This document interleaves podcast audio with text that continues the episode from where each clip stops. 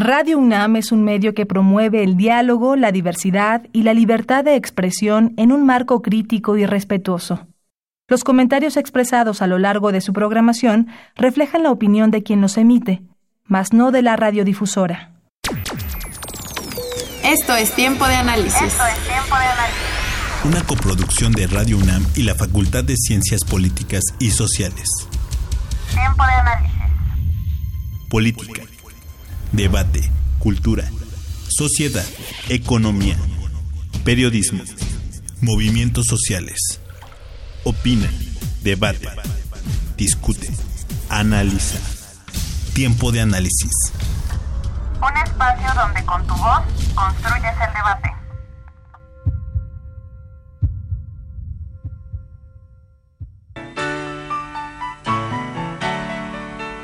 Dicen los viejos que en este país hubo una guerra y hay dos Españas que guardan aún el rencor de viejas deudas.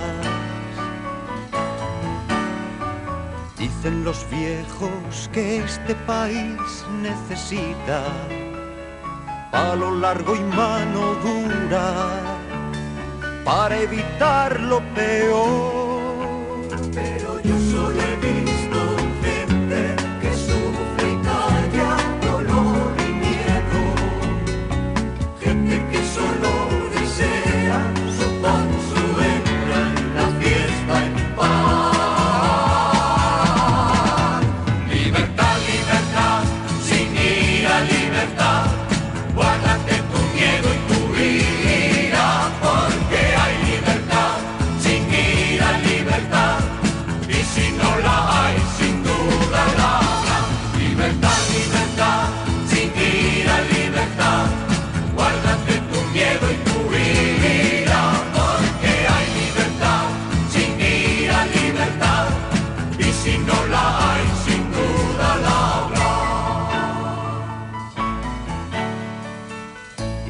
viejos que hacemos lo que nos da la gana. Y no es posible que así pueda haber gobierno que gobierne nada. Dicen los viejos que no se nos dé rienda suelta, que todos aquí llevamos la violencia flor de piel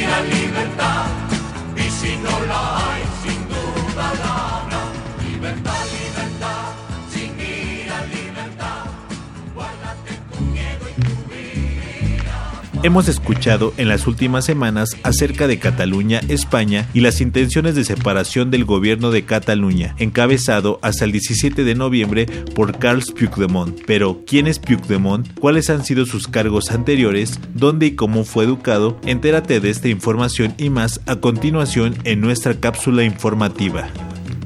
Carles Puigdemont nació el 29 de diciembre de 1962 en Amer, Gerona, una provincia al norte de la selva Cataluña. Fue el segundo de los ocho hijos que tuvieron sus padres, Javier Puigdemont y Nuria Casamajo, familia propietaria de una reconocida pastelería en el pueblo desde que la fundara su abuelo en 1927. De niño quiso ser astronauta y de joven fue bajista en una banda. Cursó los estudios básicos y el bachillerato en el internado del Culel. Inició los estudios de filología catalana en el Colegio Universitario de Gerona, estudios que abandonó para dedicarse al periodismo. A sus 16 años comenzó como corresponsal de deportes para Los Sitios, periódico de circulación local. En la década de los 80 comenzó a mostrar su activismo a favor de la independencia tras asistir a un mitin acompañado por su tío y padrino Josep, primer alcalde democrático de Amer y afiliado al partido Convergencia y Unión. Participó en movimientos a favor de la defensa de la lengua, la cultura y la nación catalana. Perteneció a la Juventud Nacionalista de Cataluña y fue militante de Convergencia Democrática de Cataluña. Entró en el diario El Punto en 1981, donde acabaría siendo jefe de redacción. Además, colaboró en la revista Presencia. En 1994 publicó su libro Cataque, Cataluña vista por la prensa internacional. En el 99 y por encargo de la Generalidad participó en la creación de la Agencia Catalana de Noticias que dirigió hasta 2002, cuando el presidente de la Diputación gerundense, Carles Paramó, le ofreció el puesto de director de la Casa de Cultura de Gerona. En 2004 volvió a dedicarse al periodismo dirigiendo Catalunya Today, periódico catalán en lengua inglesa patrocinado por la Generalitat de Cataluña. En 2006 fue candidato a las elecciones al Parlamento de Cataluña por Convergencia y Unión, resultando ganador como diputado por la circunscripción de Gerona. En 2007 fue cabeza de lista por la misma formación al Ayuntamiento de Gerona, aunque no ganó las elecciones. El 1 de julio del 2011 se convirtió en el sucesor de la alcaldesa Ana Pagans tras celebrarse las elecciones municipales el 22 de mayo del 2011, interrumpiendo más de 32 años de la alcaldía del Partido Socialista de Cataluña en Gerona. En julio del 2015 sustituyó a Josep María Pila de Adaval en la presidencia de la Asociación de municipios independentistas, una de las principales entidades partidarias. El 9 de enero del 2016, Artur Mas, presidente en funciones de la Generalidad de Cataluña, lo propuso como nuevo presidente, siendo investido el 12 de enero del 2016 con los votos acordados por la extrema izquierda independentista Candidatura de Unidad Popular, aunque sin apoyar los primeros presupuestos de la legislatura seis meses después las medidas propuestas por el gobierno al amparo del artículo 155 de la Constitución española, entre ellas la destitución de Carles Puigdemont como presidente de la Generalidad de Cataluña y a todo el gobierno de Cataluña el 27 de octubre del 2017, fueron aprobadas por el Senado de España. Con información de Carlos Correa, se despide de ustedes Ociel Segundo. Continúa escuchando Tiempo de Análisis.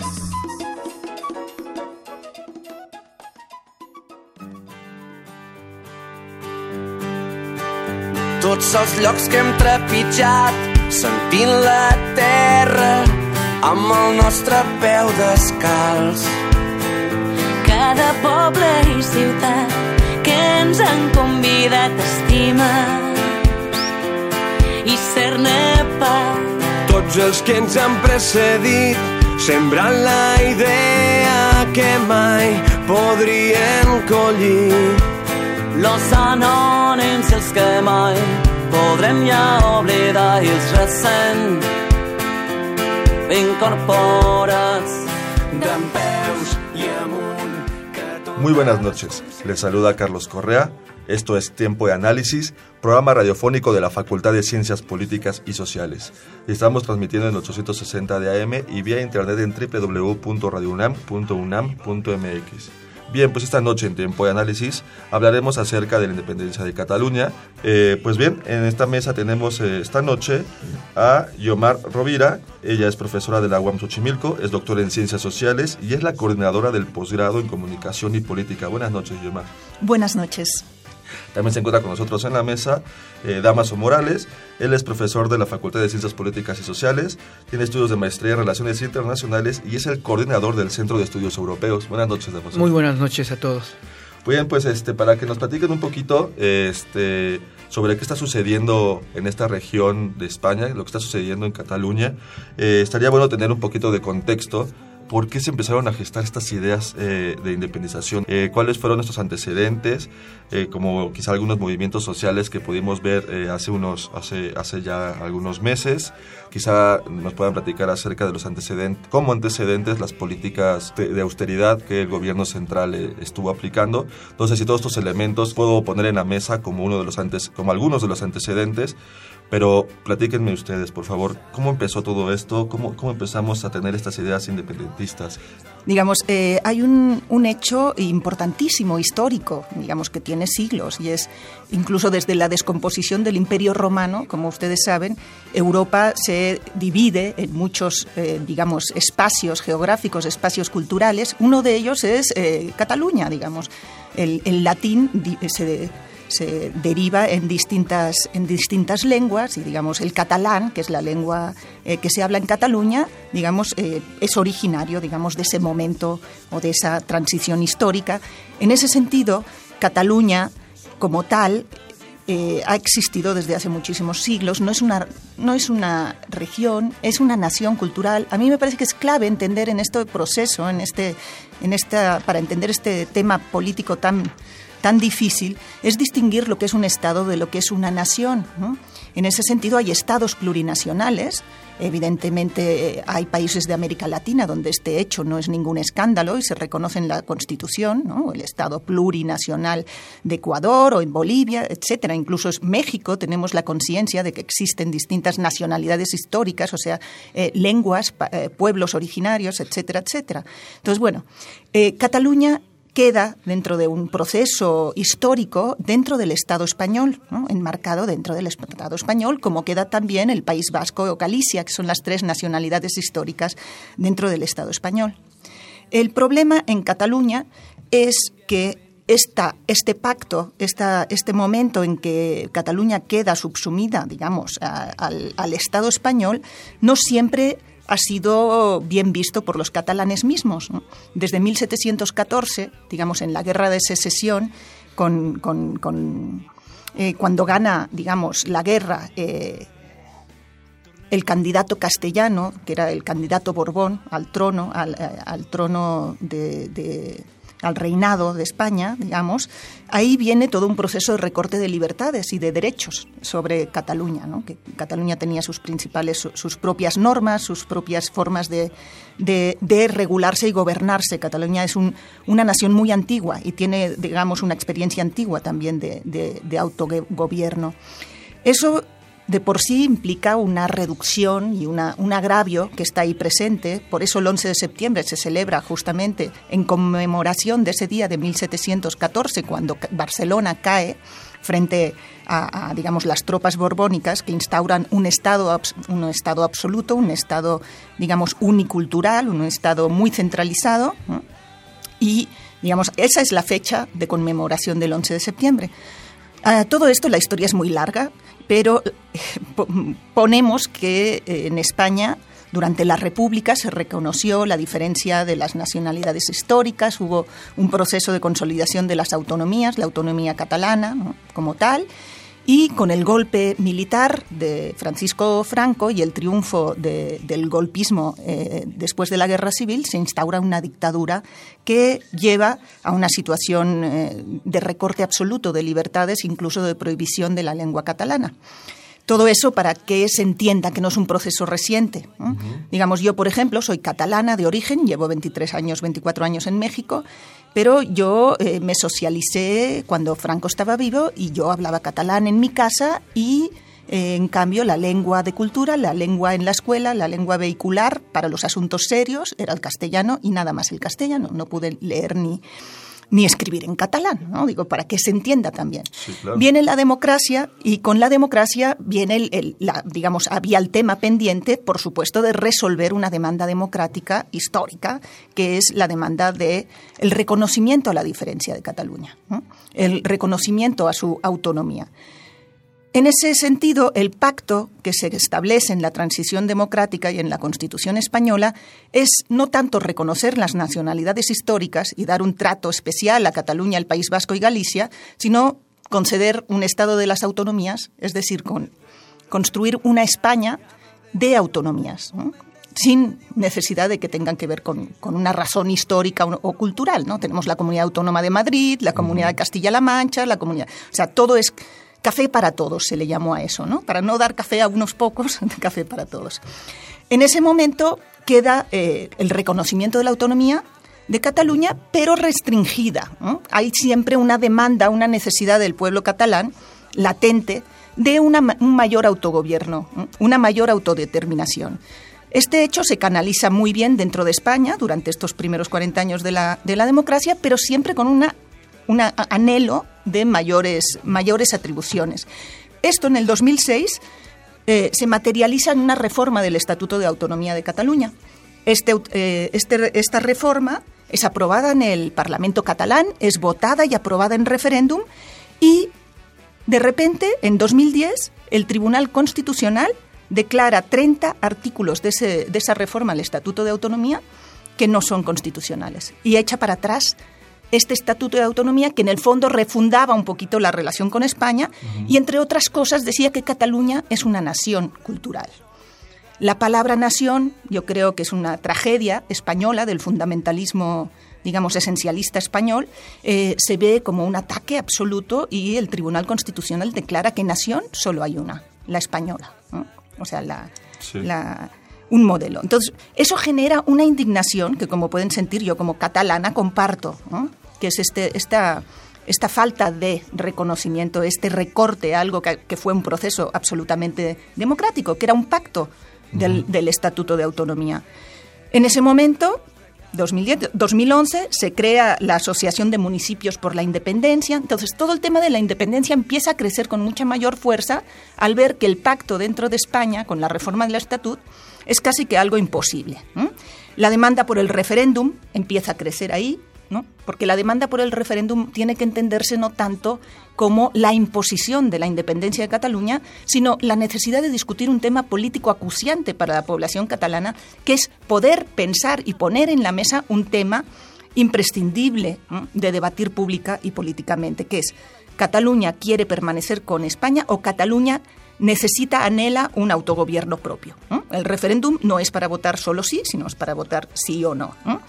Eh, se hace un referéndum el 9 de noviembre del 2014, eh, ciudadano, también no reconocido por el gobierno español, ni mucho menos. Y eh, en 2015 viene un proceso electoral al, al, gobierno de Cataluña con una coalición que se llama Junts pel Sí, que es Juntos por el Sí, donde participa, digamos, la derecha catalana y la izquierda catalana y la izquierda más radical catalana, por hacer el referéndum, con el compromiso, esta coalición, de que si ganan, van a implementar el referéndum.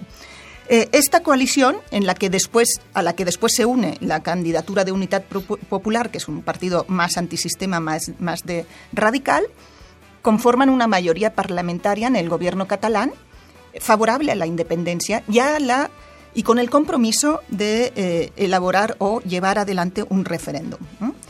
Eh, todo esto durante todos estos años con el crecimiento exponencial del independentismo, ¿no? del sentimiento de una forma de conducir el sentimiento de agravio y también la indignación ante la crisis, porque a todo eso tenemos que combinar con otro hecho, que en Cataluña siempre ha habido por un lado el eje nacional y el eje izquierda-derecha, que es muy interesante como fenómeno político. Entonces, eh, el, eh, el, 15M, el 15 de mayo, el, movimiento de los indignados en 2011 toma las plazas en todo el Estado español, empezando por la Plaza del Sol de Madrid, y eso pone en escena también una reivindicación democrática muy fuerte. Le llaman democracia y no lo es era uno de los grandes lemas de, del 15M, y, a la vez, pues eso tiene un, enorme impacto. La crisis eh, económica pega muy fuerte, la gente sale, cuestiona las decisiones políticas y pide mayor democracia.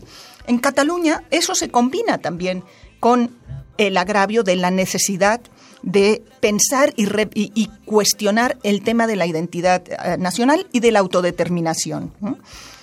Eh, a todo esto, y perdón por extenderme, pero es que me parece clave señalar eh, que el Parlamento catalán en los últimos seis años ha aprobado 39 leyes muy progresistas, porque es muy diferente también la conformación del Parlamento eh, catalán al, gobierno español, que han sido declaradas inconstitucionales luego en el gobierno central y por el Tribunal Constitucional. Por ejemplo, una ley contra los desahucios, una ley por la, a favor de de protección a la ciudadanía ante la pobreza energética, una ley contra el fracking, una ley de control de eh, los grandes centros comerciales, eh, por ejemplo, también la prohibición de las corridas de toros, eh, también el Tribunal Constitucional la ha revocado. Entonces, lo que vemos es que la gente empieza a sentir que la democracia o el anhelo de darse una comunidad política más democrática no funciona porque está bloqueada continuamente por un gobierno central que no entiende ni respeta la autonomía catalana. Como podemos ver, respeta la autonomía solamente hasta que le,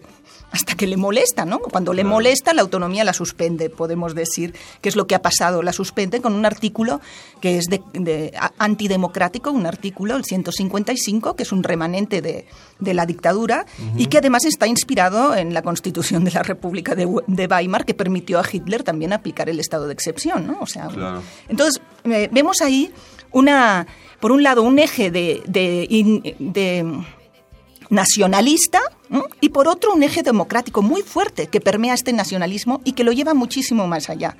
Por eso hablamos más de independentismo que de una esencia catalana que quiere reivindicarse, por más que dentro de este independentismo, de este movimiento democrático que exige autodeterminación y fundarse como comunidad política, como República Catalana, pues vemos que va mucho más allá de los temas nacionales, sino que bien va a la idea misma de qué comunidad política podemos establecer en un país tan pequeño de 7 millones, Cataluña, frente a un Estado de 45 millones, ¿no? donde, digamos, eh, ganar unas elecciones es casi un hecho imposible, ¿no? O sea, ¿cuándo va a haber una mayoría catalana para poder reformar una constitución y propiciar un, referéndum legal? Sí, ahí la democracia está teniendo unos, unos fallos medio extraños. Eh.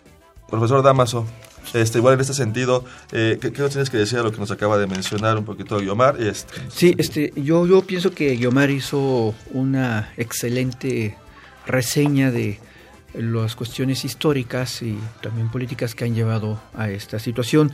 Yo, yo quiero insistir precisamente en que lo que se ha vivido en España y la relación con la nación de Cataluña ha sido un mal acuerdo político, porque efectivamente la Constitución de 1978 buscaba quizá de manera urgente la instauración de una democracia, de una España democrática, pero no se fincó como uno de sus propósitos precisamente el sumar a las diferentes naciones. Habíamos comentado eh, en ya en otra ocasión que el lema incluso de la Unión Europea es la, es la diversidad, la unidad en la diversidad. Eso es como una aspiración de la propia Unión Europea, pero que sería un reflejo precisamente de lo que es la constitución de los distintos pueblos de la Unión Europea. Estamos unidos, pero con un gran respeto a la diversidad. Aquí lo que nosotros estamos viendo entonces es que el acuerdo constitucional y por tanto las instituciones derivadas de este acuerdo no responden precisamente a dar cabida a las diferentes voces, a las diferentes nacionalidades. Decía Aznar apenas hace unos días de que lo que faltó en Cataluña fue política. Y yo pensaba que se refería precisamente a esta acción de una política abierta, pero no, Aznar se refería a que fue política en el sentido de que no nos pusimos vivos, no nos pusimos astutos y dejamos que los nacionalistas crecieran. Entonces, obviamente, lo que nosotros observamos acá es una posición política en el sentido de que lo correcto es no permitir que las voces de pueblos nacionales puedan surgir, porque entonces nosotros estamos haciendo un mal trabajo político, cuando en realidad tendría que ser exactamente lo contrario.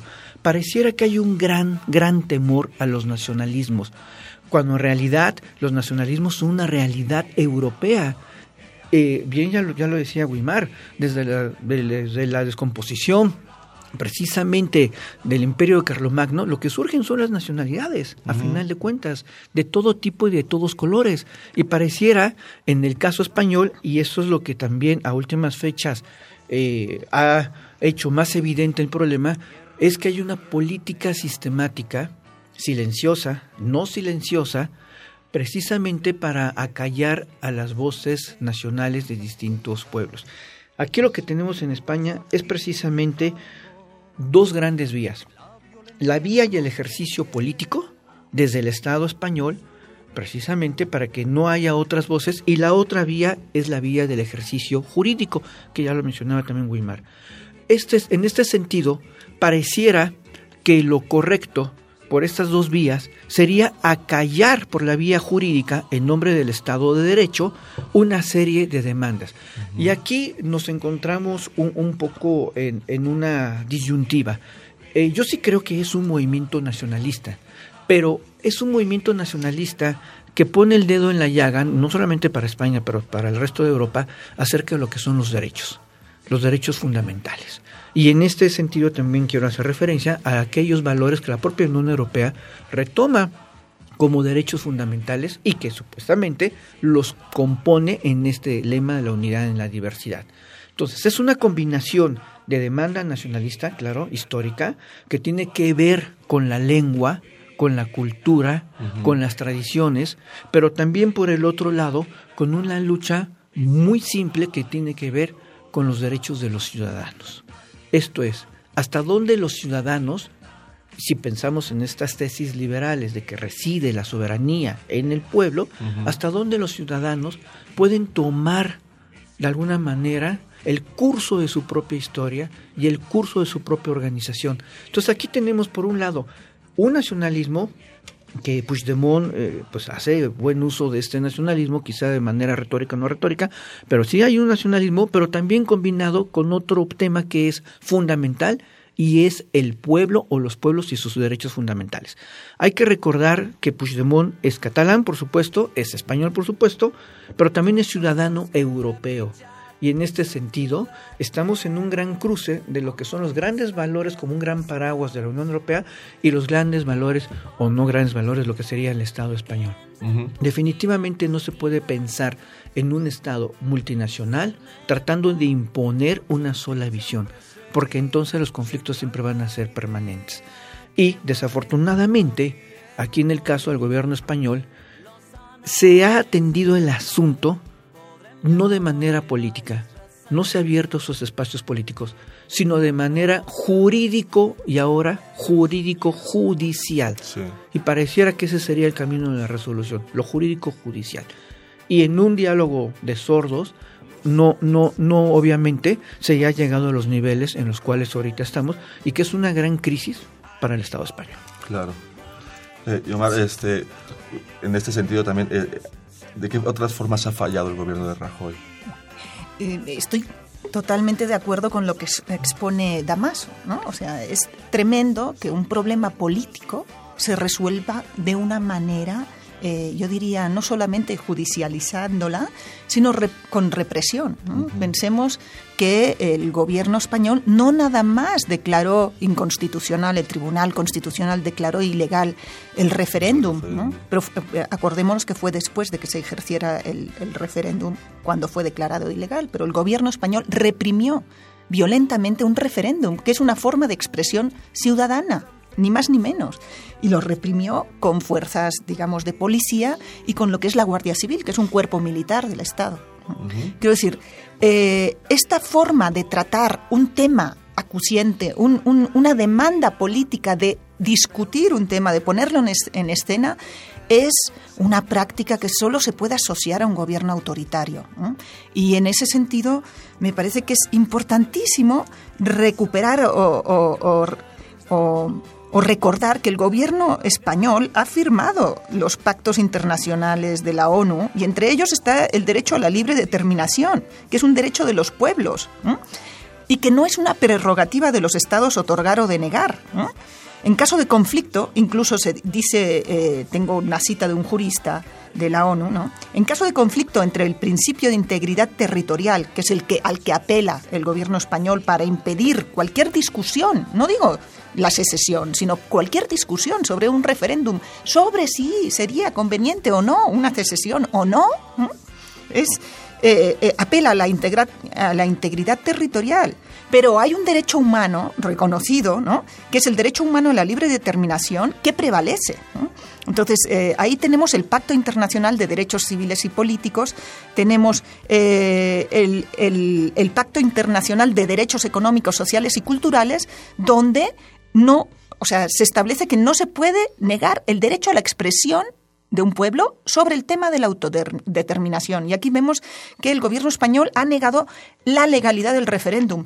Pero no solamente eso, Podían haber dejado que el referéndum se hiciera y que no tuviera ningún valor. No, lo han reprimido. Han metido a los dirigentes políticos sociales de la gente, totalmente pacíficos, que han actuado de forma ejemplar en las calles, que es impresionante como movimiento de resistencia civil. Yo soy experta más bien en movimientos sociales que no en estados.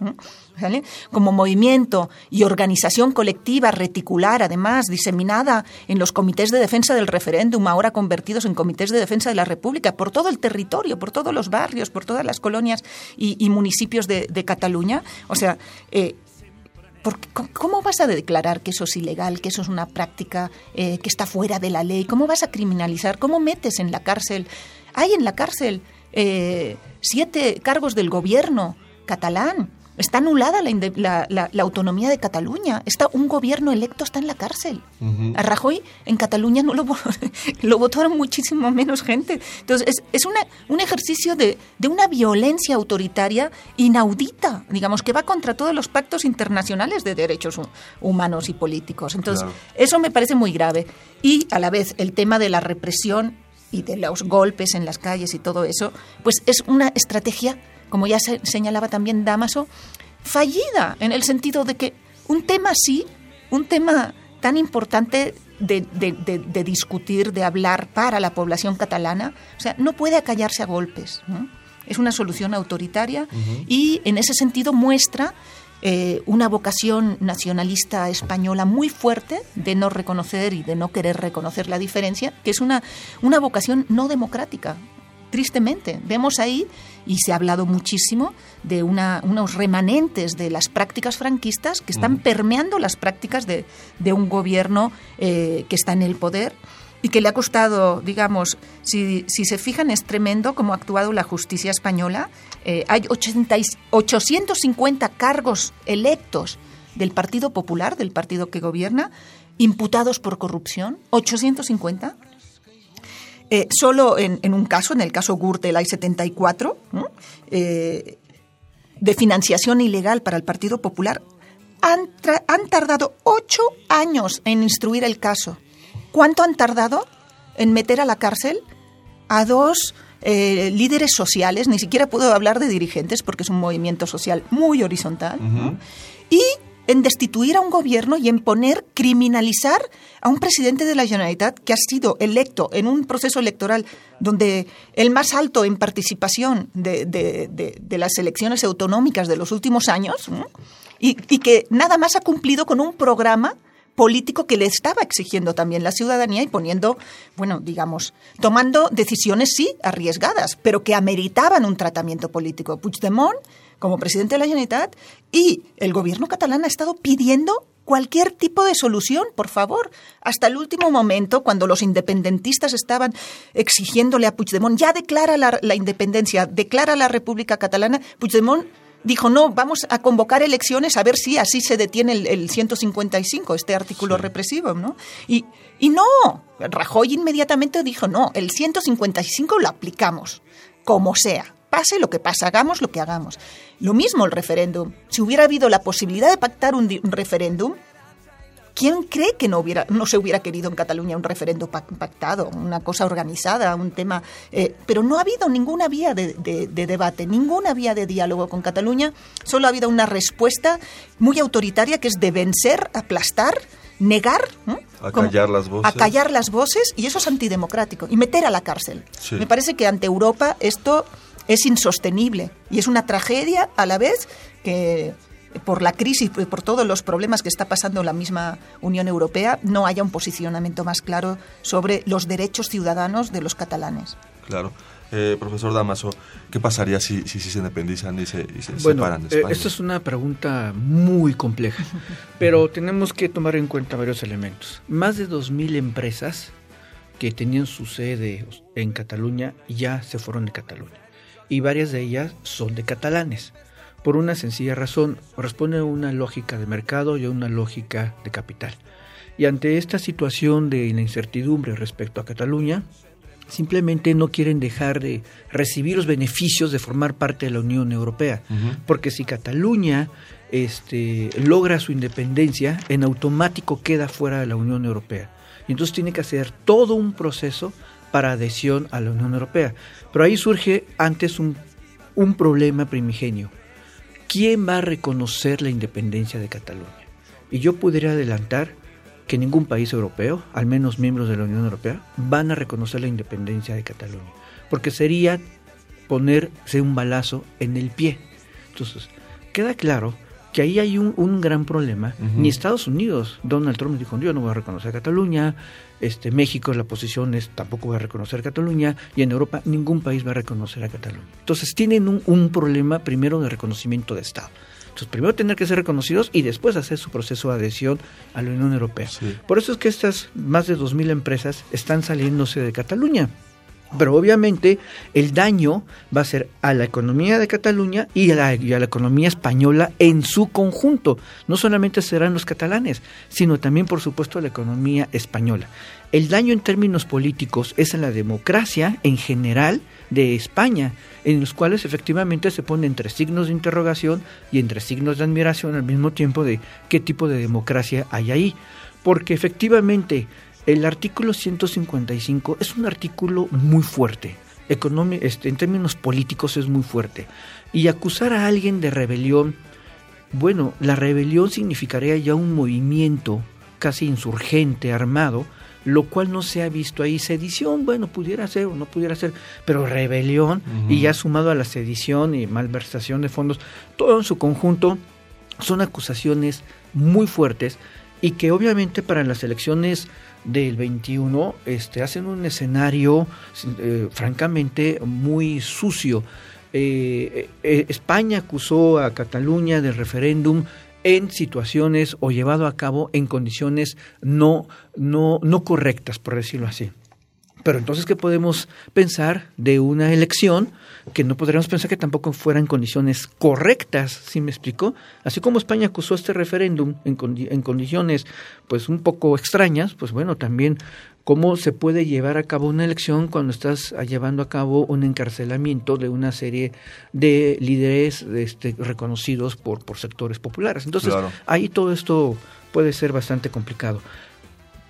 Respecto a las, a las nacionalidades o los nacionalismos, hay, hay, una experiencia histórica que tenemos obviamente en los fascismos, en los nazismos, en los cuales acusamos a los nacionalismos como algo negativo. Y pareciera que lo extendemos a todos los nacionalismos y no es cierto. Hay expresiones nacionalistas que lo que hacen es defender su cultura, sus tradiciones, su lengua, y no son estos nacionalismos, digamos, con este con, esta finalización de ismos, que es precisamente lo que les daría este enfoque malévolo, por decirlo de alguna manera, sino simplemente son naciones, no son nacionalismos. Y pareciera aquí que cuando un grupo, una nación, levanta la mano y dice, pues yo quiero tener mayores garantías dentro de un acuerdo político mayor, pareciera que a veces enoja a ciertos a, ciertos poderes, ¿no? Entonces, eso es lo que de alguna manera estamos viendo acá. No, no hay que acusar a, los, a las naciones o a las expresiones de, de un corte nacionalista como algo negativo así como en general. E, es esta carga histórica que de alguna manera no nos permite ver a veces bien las cosas. ¿Qué, ¿Qué, va a pasar? Eh, de entrada, dudo que alguien reconozca el Estado de Cataluña si es que surge y, y la Unión Europea se va a mantener con el Estado español. Pero sí quiero comentar algo. La Unión Europea tiene tremendo problema, porque la Unión Europea, al menos en términos estatutarios, se debe al pueblo europeo en su conjunto. La Unión Europea no se debe a los estados, si bien la expresión de esos pueblos son los estados. Y en este caso la Unión Europea tiene una visión de respondo más al Estado o respondo más a los pueblos. Pero uno de los problemas fundamentales y crisis de la Unión Europea es precisamente el de no ser parte de los pueblos, como que pareciera que hay un alejamiento entre el ciudadano de a pie y lo que significa la Unión Europea como un ente extraño. Y ha hecho grandes esfuerzos la Unión Europea por romper esta idea y acercarse al ciudadano.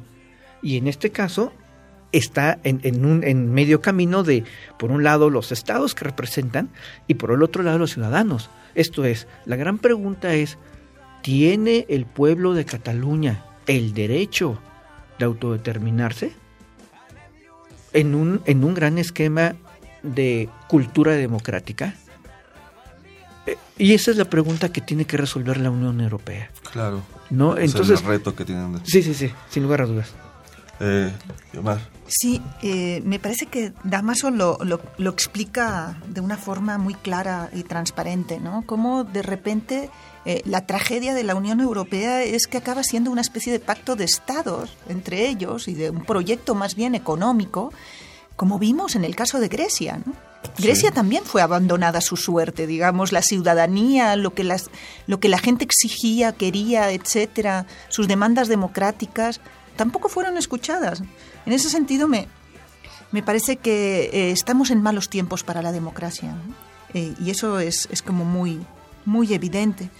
Y la incomprensión dentro de España del problema catalán, eso que, que señalaba también Damaso, de entender el nacionalismo solo como una voluntad, digamos, de, de yo qué sé, esencialista, cerrada, eh, excluyente. En el, caso, en el caso de cada nacionalismo es distinto, como en el caso de cualquier conflicto político. En el caso catalán está siendo todo lo contrario está siendo un proceso que muy incluyente, que, que, dice, no, catalán somos todos aquellos que, que viven y- y trabajan en Cataluña. Y muchísima gente, no necesariamente catalano parlante tal, y está sintiéndose interpelada por, esa, por, esa, por ese llamado a fundar una comunidad política más pequeña, que viene también quizá de un proceso en el que se, se ha accedido a los municipalismos, que es una, una de las últimas olas de esta voluntad democrática que surge también con el 15M. Por eso me parece interesante ver el cuadro amplio del movimiento social en el que se inserta también el nacionalismo eh, de ahora de Cataluña, ¿no? que tiene que ver con eso. O sea, las instituciones cercanas, la posibilidad de, eh, de gestionar lo inmediato, de tener formas de- de resolver también una comunidad política que tiene un sentimiento nacional y que ha ido creciendo ese sentimiento nacional en agravio. O sea, los grandes fabricantes de, de- de nacionalistas son Rajoy y su gobierno. es que no hay de otra. O sea, nunca, en mi caso, por ejemplo, nunca la causa independentista ha sido mi causa. Sí. Y hoy en día siento una profunda afinidad con todo lo que está pasando eh, con el movimiento social catalán, en ese sentido, porque es una causa por la libertad. Y en cambio hay una invisibilización de esa demanda y, una, y, un, y un intento de silenciamiento de todas las voces que sean disidentes, que para mí es algo antidemocrático. Por ejemplo, cosas tan atroces se han escuchado de parte del gobierno español como de que en las escuelas catalanas adoctrinan, que por eso ha crecido el, el- el nacionalismo catalán en Cataluña. En lugar de ver que son 40 años de democracia, que quizá es precisamente la democracia la que ha llevado a la gente a tener más ganas de participar políticamente y quizá a desarrollar un sentimiento independentista.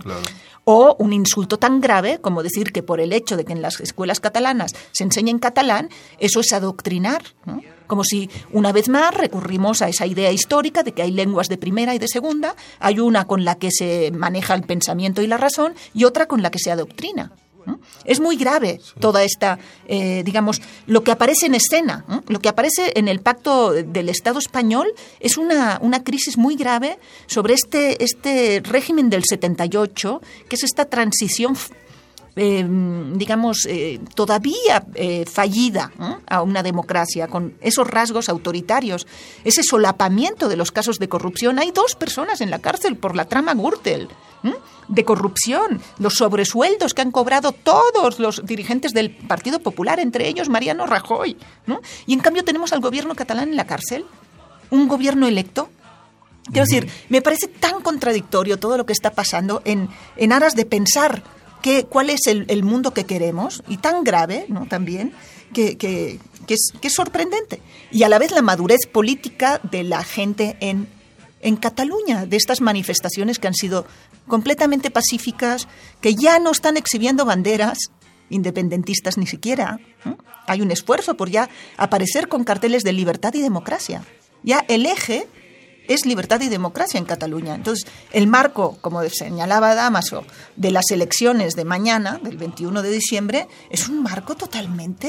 eh, eh, eh, no es normal, no, es un- unas, no son unas elecciones normales. Yo pensaba que dentro del marco de, de la República Catalana ya declarada, pues que los partidos independentistas no iban a presentarse. Se van a presentar a las elecciones. Quiero decir, sí hay una voluntad de encontrar una salida Si hay una voluntad, no hay de otra que pactar con el Estado español si hay una, una, o sea, si de, veras se va a independizar eh, Cataluña o no. Digamos, eh, son cosas de, Pero la política tiene que resolver esto. Lo que no va a resolver esto es la represión ni la judicialización.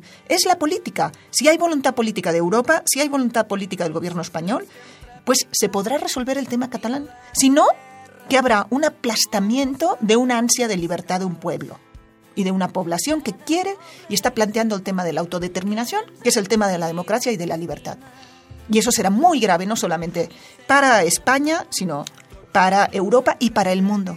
¿Qué, salidas eh, podemos ver este, a futuro para este, este problema, este conflicto que vemos? Sí, bueno, aquí hay que tomar en cuenta muchas cosas. Uno, que efectivamente el gobierno español se ha visto envuelto en una serie de corruptelas y que han trascendido al mundo. Todo el mundo estamos enterados, la prensa, de los graves casos de corrupción que hay ahí. Han tenido, y apenas tuvieron, un gran problema para formar gobierno. Lo que quiero decir con todo esto es que hay una gran debilidad en lo que es el gobierno español.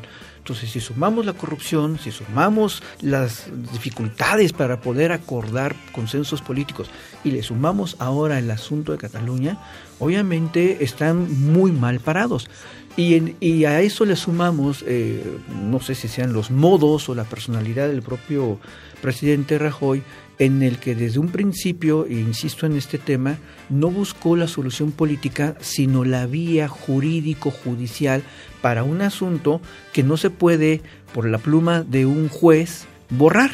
No porque el juez determine una, una cosa, el conflicto o, o la existencia de un pueblo se borra. Ese es el problema, que pareciera que no hay esta voluntad política para meterse a abordar esta situación para sentarse, para sentarse sino más bien por la vía judicial.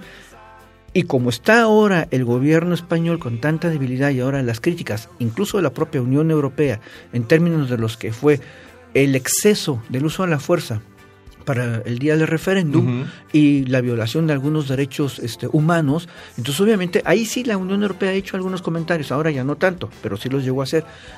Yo, yo, yo no veo hasta dónde el Estado español tenga los elementos de, de poderse sentar, porque está tan débil que me parece que va a seguir por la vía judicial. E, eso es lo que yo estaría viendo. Va a seguir por el camino de la vía judicial. El, el, camino de la política, al parecer, ya lo tienen muy endeble. Exactamente. Y eh, lo que queda claro por parte de la Unión Europea es que lo que quieren es que se sienten a dialogar, porque si no estaríamos hablando de una bomba de tiempo. De una bomba de tiempo no solamente para España, sino para la Unión Europea. Entonces yo no sé hasta dónde la Unión Europea le pueda un poco hacer presión a Rajoy cuando esto ya se vea que, que va muy mal encaminado y que diga, ¿sabes qué? Te tienes que sentar a dialogar. Y quizás nosotros podríamos ser garantes de ese diálogo, porque si no, esto se va a convertir en algo de lo cual obviamente un antecedente muy malo para todos, para todos. Pero de entrada no veo una voluntad política de diálogo del gobierno español. Ven a, un Rajoy y a un Puigdemont sentados, platicando, o a un Puigdemont, en este sentido, eh, perseguido judicialmente, todavía quizá en Bélgica, eh, y a un, un, nuevo gobierno electo el 21 de diciembre. ¿Qué sucederá para Cataluña? Uy, eso es eh, súper difícil pensar, ¿no? Hacer esa prospección, porque la verdad, o sea, el, el, el, conflicto, pienso además que ha polarizado muchísimo. Pero, y, en tu caso, aparte, quiero hacerte una pregunta más específica. ¿Cómo, vas, ¿Cómo ves las fuerzas sociales? ¿Cómo ves las fuerzas en las calles, los movimientos en Cataluña? ¿Y cómo van a seguir este, intentando, pues también desde, desde, desde esta trinchera, desde las calles, pues sacar a flote esto, este, este, este movimiento? Mira, esa es la segunda pregunta, creo que la puedo contestar mejor que la primera, ¿no? Eh, de veras, pienso que hay, ha habido un aprendizaje político impresionante en, en, Cataluña y eso algo va a quedar, va a restar, porque mi, mi escenario y mi, mi augurio es bastante negativo, por eso no quiero expresarlo. Pero yo pienso que, en cambio, la politización y la forma en que la gente se ha organizado, ha conocido a sus vecinos, ha reclamado sus derechos, ha construido un discurso democrático. por la libertad, por, por, la necesidad de, comprometerse con la comunidad política, con, con, los presos que están en la cárcel, con lo que está ocurriendo. Eso me parece que es de una madurez y ejemplar y además de la actuación absolutamente pacífica también, que es un es de veras, es para realmente para estudiar. A mí me han dado muchas ganas de irme allí a hacer una investigación, por ejemplo, de cómo pudieron realizar un referéndum casi clandestino, donde le llamamos la rebelión de las abuelas, que tenían escondidas las urnas hasta en los nichos del cementerio o colgadas de los árboles que las bajaban con cuerdas cuando ya se iba la Guardia Civil. O sea, es inaudito la creatividad que ha habido y la capacidad de autoorganización en, además, difusa por todo el territorio, porque como veíamos, el 15M tomó las plazas reclamando mayor democracia, pero, en este, pero no llegó, digamos, a los, a los espacios reticulares de las colonias, de los barrios, de los distintos pueblitos y municipios. Y en cambio, esto que te estoy contando ha pasado en todo, en todo Cataluña. Lograron votar 2.300.000 personas en unas condiciones casi que de guerra, de ocupación militar. Entonces, muy fuerte como proceso organizativo. Y además, después del referéndum, todavía hay más gente que se ha sumado al ver que metían a la cárcel, que igual les importaba muy poco el referéndum y no participaron, pero cuando ven que meten a la cárcel a, gente que no está haciendo realmente más que expresando lo que piensa, no está haciendo daño a nadie, no se ha atacado propiedad privada, no se, no se ha no sé, ¿cómo les van a, culpar de sedición? Ya, ya tienen problemas jurídicos. De ahora, la sedición es muy divertido porque dicen, no, eh, es que hay violencia pacífica. Entonces, un oxímoron, ¿no? O sea, Cataluña está planteando una serie de oxímorones ante el gobierno español que el gobierno español parece incapaz de, resolver y de sostener. Y entonces esa debilidad del gobierno español, eh, yo no la veo ahora tan débil, porque eh, la alianza entre el Partido Popular y el Partido Socialista Obrero Español en el tema catalán, en contra de Cataluña, es una cuestión también muy grave que fortalece, digamos, una unidad frente al no reconocimiento de un derecho o de una aspiración política que tiene que discutirse. En ese sentido, me parece una tragedia. El Partido Popular y el, y el PSOE han renunciado a tener votos en Cataluña, es un hecho, porque además no les cuenta. Ya les decía, son 7 millones, es un lugar muy, muy chiquito, es un país muy chiquito, Cataluña, frente a 45. Entonces, bueno, ahí lo dejaría.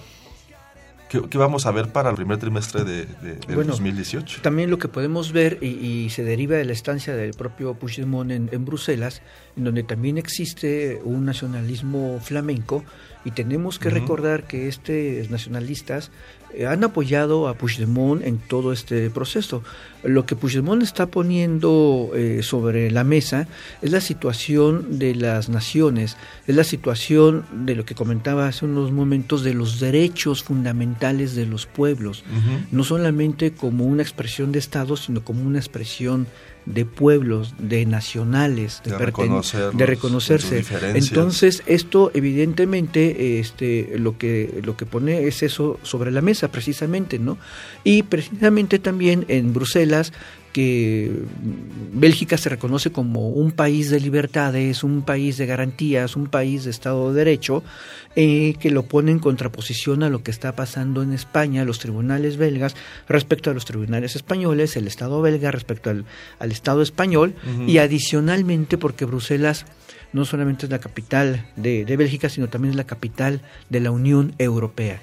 Entonces, todo esto está cargado de una gran fuerza y de grandes simbolismos y levanta el debate a nivel de la Unión Europea en el que finalmente se tendría que resolver de algún modo positivo, porque lo que queda claro es que la sumisión o la inserción eh, totalitaria a una visión única de Estado es imposible en una Europa que como lo dice Edgar Morin es unitas complex, la unidad también en la complejidad.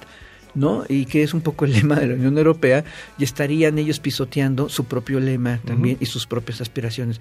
Yo, yo en ese sentido soy un poco también este, no muy optimista, más bien pesimista respecto al caso de Cataluña en lo que parece la inmediatez, pero uh, intento ser optimista respecto a la Unión Europea de que va a tener que abordar el asunto que por el asunto de Cataluña ya se puso sobre la mesa y entonces van a surgir diversas y otras nuevas fuerzas, seguramente.